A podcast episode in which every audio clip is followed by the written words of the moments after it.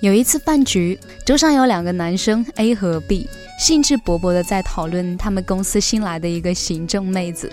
妹子长得还不错，A 大概是对她很有意思，想去追，又略微有点忐忑。他说：“女孩子看起来很不错呢，估计很难追。”没想到 B 很无所谓的说：“那个女孩昨天背了一个罗意威，是假的，肯定很好追。”A 吃了一惊说：“你怎么知道她的包是假的？我连那个牌子是什么我都不知道。” B 笑了笑说：“我姐姐特别喜欢这个牌子，我家有好几只，有的还是我出国的时候给她带的。我当然知道了。现在的女孩子也精明了，背个没那么烂大街牌子的假包，以为别人看不出纰漏。这样的女孩太虚荣了。你带她去几次高级点的餐厅吃饭，送她个好牌子的小钱包就差不多了。”他们一直在说，追一个背着假包的虚荣女孩是怎么样的不费吹灰之力。我没有再继续听下去。这里是十点声音，我是每天晚上陪伴你的文景。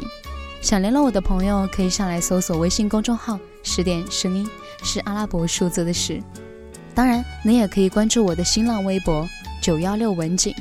文章的文，风景的景。今天要跟你分享的文章是：那个女孩背了个假包，肯定好追。我也买过假包，在我来北京不久的时候，那个时候对奢侈品没有多大概念，只认识耳熟能详的那么几个牌子，在橱窗里看了好多次，觉得真好看啊，可是好贵。拿着几千块工资的我，咬咬牙找人买个假的，背一只高仿的包包，扔在地铁的安检传送带上，也不觉得心疼。只是有一次跟着朋友一起去 KTV，看到包厢里的另一个女孩拎着一只和我背的同款包包，只是很显然她的那只是真的，我顿时就觉得脸上开始火辣辣的，偷偷的把自己那只高仿翻了一个边儿，一晚上都恨不得藏起它的 logo，不要被人发现。后来我提前离开了那个场合，那只包被我扔在柜子的角落里，再也没有背过。我至今仍然很清楚地记得那一天，我背着那只高仿的包，独自一个人坐地铁回家，沉默不发一言，在心底暗自下决心：我一定要特别特别的努力，至少能够过上买得起真包的日子。我一篇篇的写稿，一个个加班的夜晚，好多个想要放弃的时刻，都会想到那只高仿包，然后从被窝里爬起来继续打开电脑。我写啊写啊，后来公众号接到第一笔广告。很少很少的钱，我把它们全部都攒起来，好像立下雄心壮志似的，要攒到能够买得起想要的那只包。我买的第一个名牌包就是 GUCCI，白色的竹节包，并不是很实用，能够装进去的只有钥匙和手机。可拎着那只包去参加活动的时候，再也不会因为自己的行头廉价而不够体面。女孩子关于包的故事总是说不完。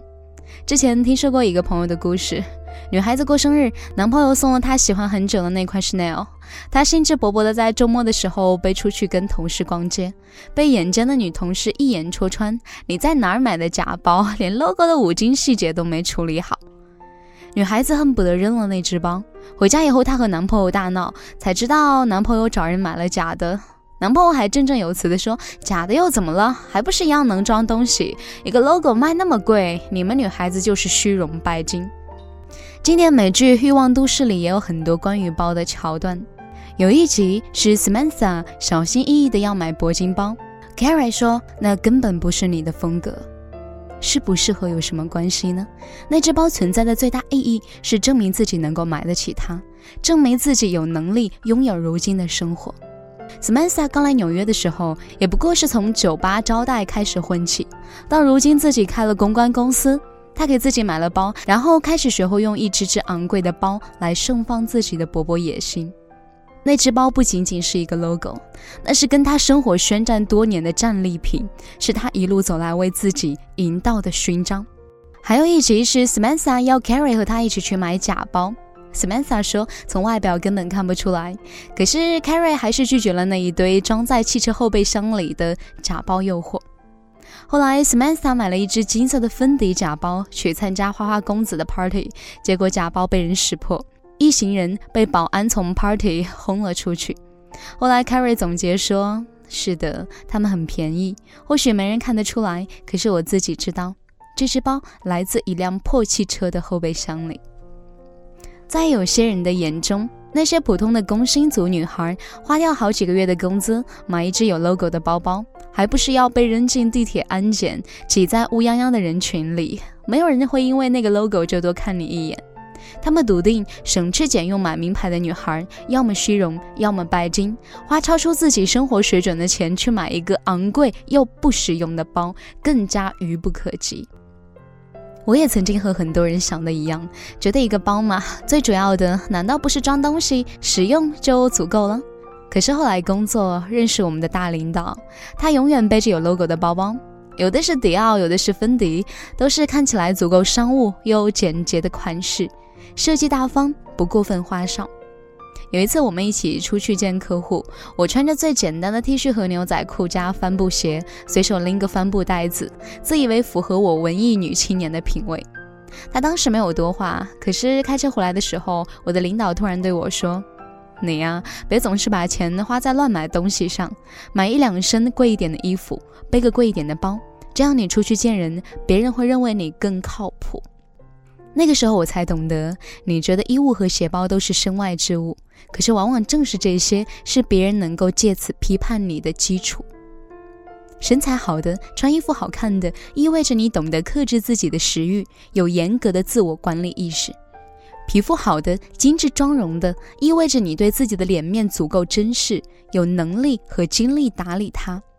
而你身上出现的 logo，一只包。一双鞋则意味着你有不错的品味，有还算丰裕的经济实力，有不妥协和不敷衍自己的野心。一只货真价实的品牌包，它能够赋予你的不仅仅是一个 logo，它还是你的武器，你的保护伞，让你能够跟着它，跟这个虚荣又势利的世界抗争到底，让你免于受人轻视，让你能够有底气将自己的欲望和野心昭告天下。对于一个挣扎在城市里独自生活的女孩子来说，一个包、一趟喜欢的旅行，甚至只是一条有一点贵的裙子，都会让她觉得，哪怕明天有客户刁难，哪怕周末继续加班，我也有一点点能够抓住的奔头和希望。这些小小的能够用金钱衡量的物件，于她而言是生活会越来越好的希望，是能够通过自己的努力获得更多的底气。好歹是能够给自己买得起名牌包的女孩，又有什么可怕的呢？好的，今天的文章在这里就告一段落了。如果你还意犹未尽，可以微信搜索公众号“十点声音”，关注后打开历史阅读，就可以收听到更多精彩的内容。不要忘记，我是文景，祝你晚安。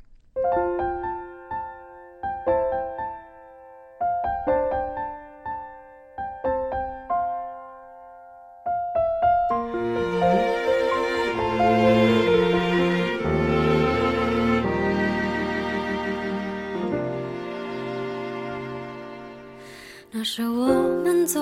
有好多话，什么事都可以讲。我的爱情比你早，却一直放在心上。后来你们之间的变化，我不想再多说话。经过了相遇和挣扎，我还是无法将它放下。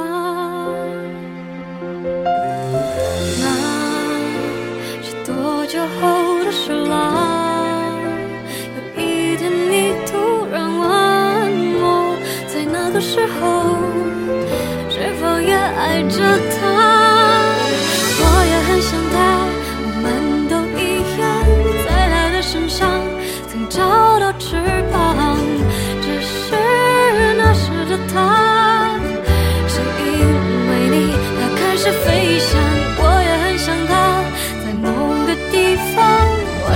尴尬，你少了肩膀，而夏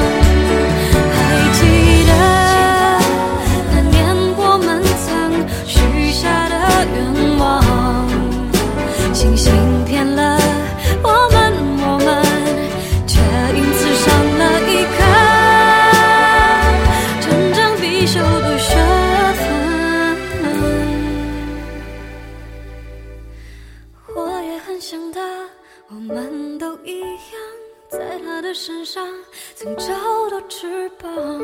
只是那时的他，是因为你开始飞翔，我也很想他，在某个地方，我少了尴尬，你少了肩膀，我下掉。